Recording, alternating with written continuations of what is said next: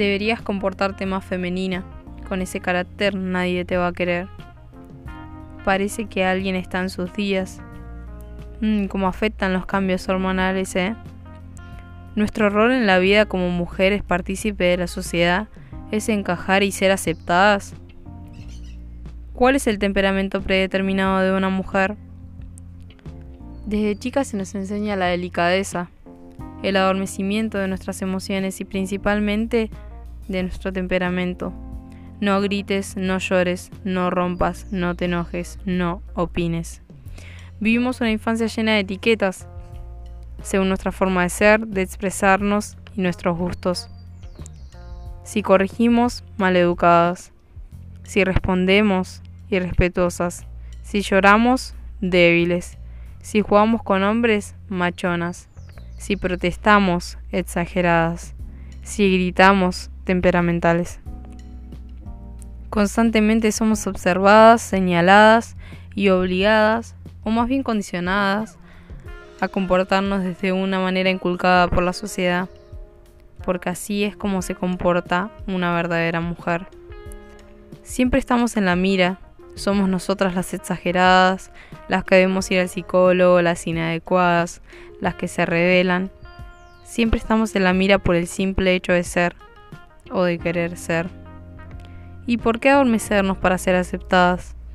¿Por qué callarnos cuando queremos decirlo todo?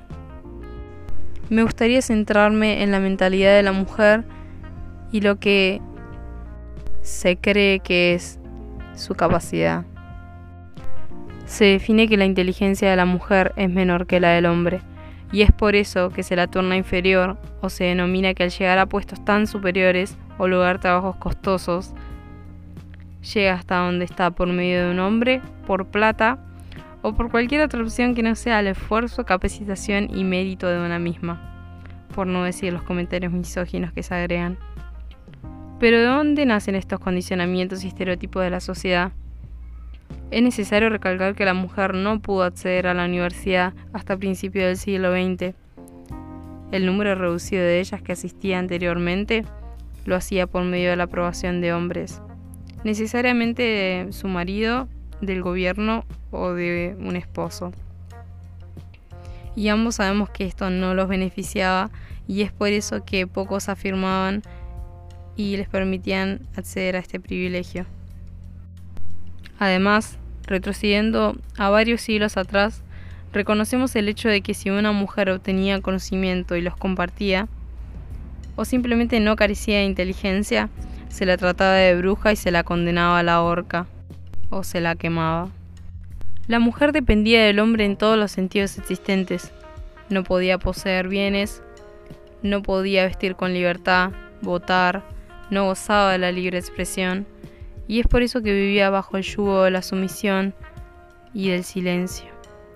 Hasta hoy, donde esa voz retumba y pisa fuerte a cualquier lado que va. Pero los pensamientos y la opinión pública, especialmente masculina, acerca de cómo ésta tiene que comportarse y su capacidad, siguen vigentes y condicionan a las mujeres a la hora de ser. Y es momento de despojarnos de la presión que yace en nosotras y empezar a aceptarnos a nosotras mismas como somos y pisar fuerte. ¿No te da risa un chiste? No te rías. ¿Te incomoda, molesta algo que dicen? Corregilo. Sentí furia, desahogala. En un mundo donde se condiciona a la mujer para la sumisión y el silencio, la opinión y la comodidad de ser es una decisión revolucionaria. Que nadie te diga cómo y cuándo debe ser. Sé libre, sé mujer.